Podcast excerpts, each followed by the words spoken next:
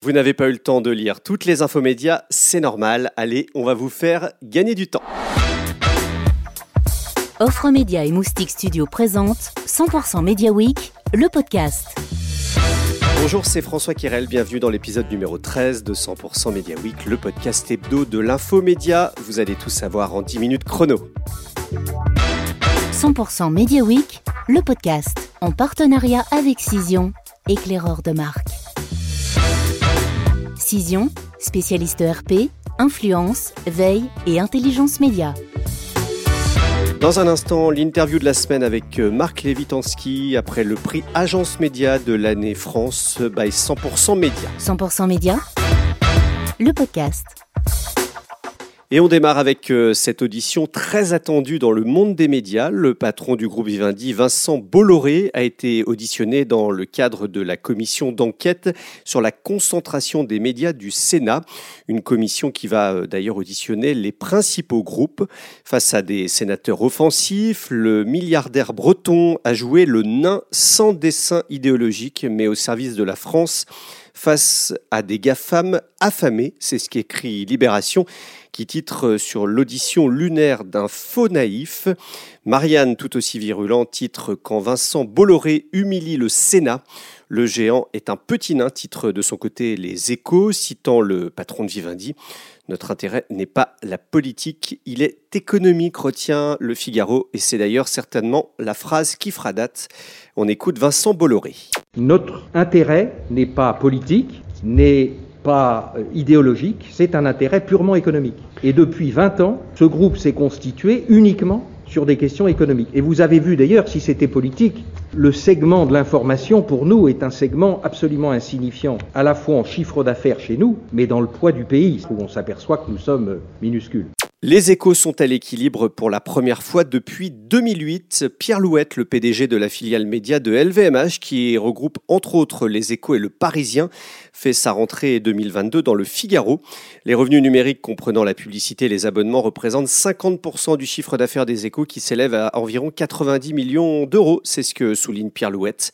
Le Parisien, de son côté, racheté en 2015 à Amaury, est lui aussi en train de rattraper son retard dans le numérique. Après avoir refondu ses supports et lancé un paywall, le Parisien a dépassé fin 2021 le cap des 50 000 abonnés numériques, multiplié par 6 en 3 ans ce qui représente euh, désormais 25% de sa diffusion.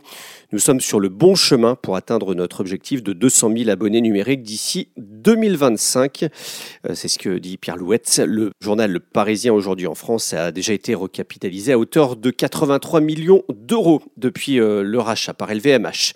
Pierre Louette qui accorde également un entretien au magazine Stratégie aux côtés de sa directrice générale Corinne Mrégène.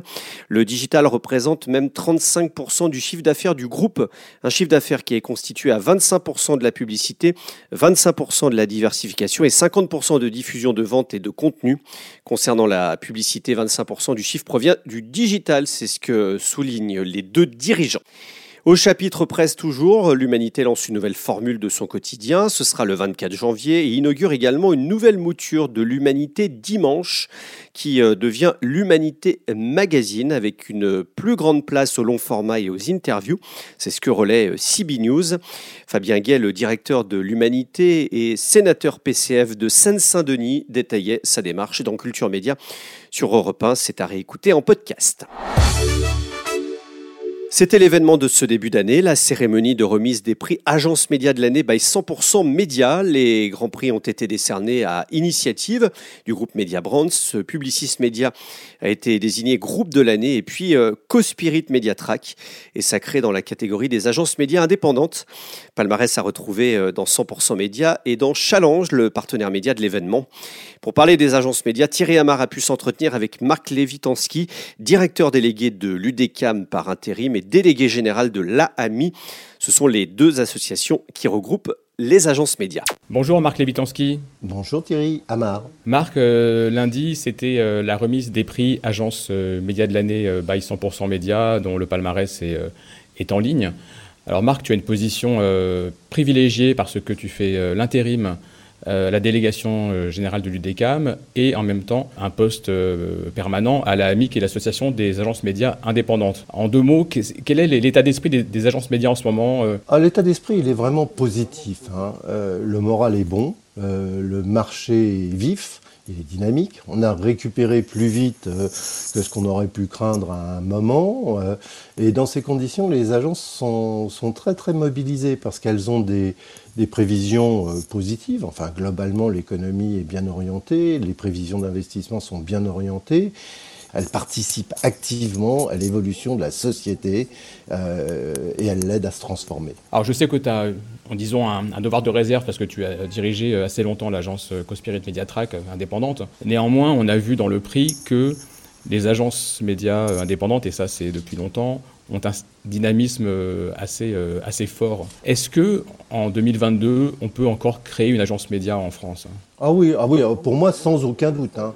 On est dans un secteur où les métiers changent vite où l'agilité, la capacité à proposer de nouvelles approches, à utiliser plus intelligemment de la data, euh, tout ça c'est essentiel. Ça fait qu'il existe de nombreuses opportunités.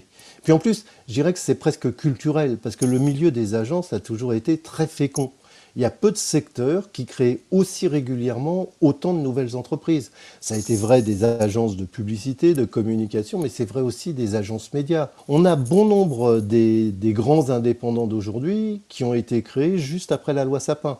Parce que quand on sort de crise, il y a une période qui est particulièrement favorable pour essayer de changer euh, la donne, changer les approches. Euh, de la même manière, il y a, d'autres agences, d'autres services qui sont nés après l'explosion de la première bulle Internet. Je crois qu'aujourd'hui, au rythme de changement qu'on vit, que parfois on subit et que dans toute la mesure du possible les agences médias anticipent, il y a énormément d'opportunités. On entend que euh, les agences médias ont du mal à, recruter, notamment sur des médias traditionnels. Est-ce que c'est quelque chose que tu entends aussi de ton côté?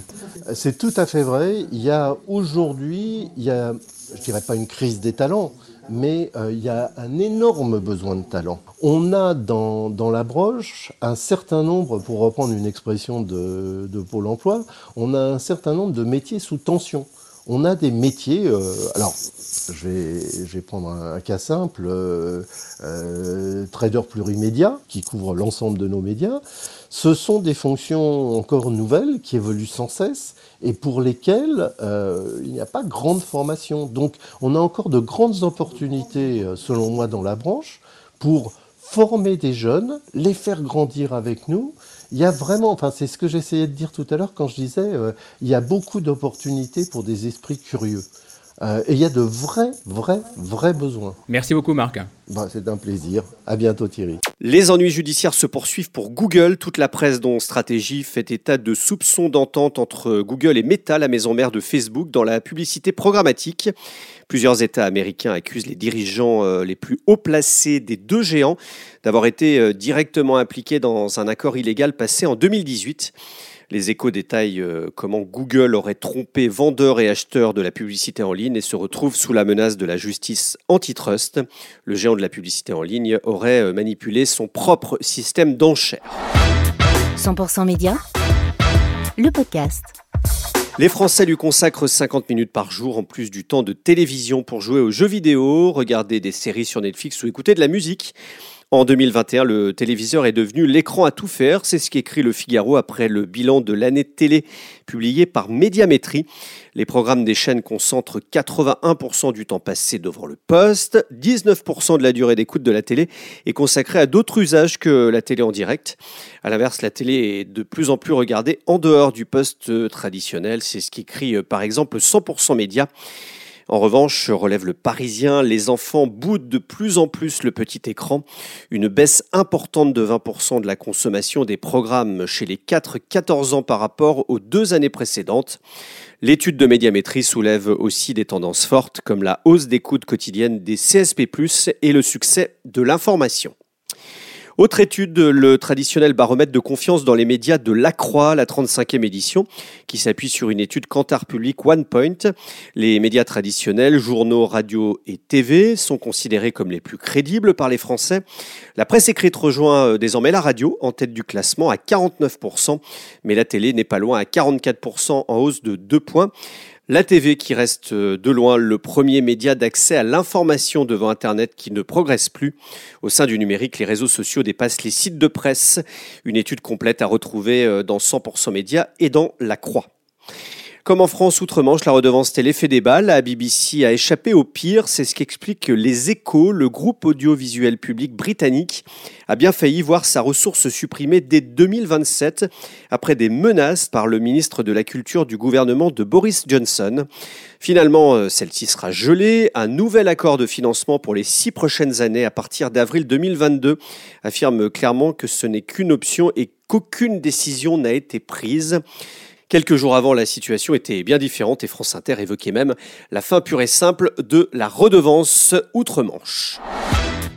C'est la fin de cet épisode. Retrouvez toutes ces infos également dans la newsletter 100% Média. Abonnez-vous, c'est gratuit. Et puis pour recevoir ce podcast chaque vendredi, n'hésitez pas à vous abonner et laisser 5 étoiles sur votre plateforme d'écoute préférée comme Apple Podcast ou Spotify. 100% Media Week, le podcast en partenariat avec Cision, éclaireur de marque. Cision, spécialiste ERP, influence, veille et intelligence média.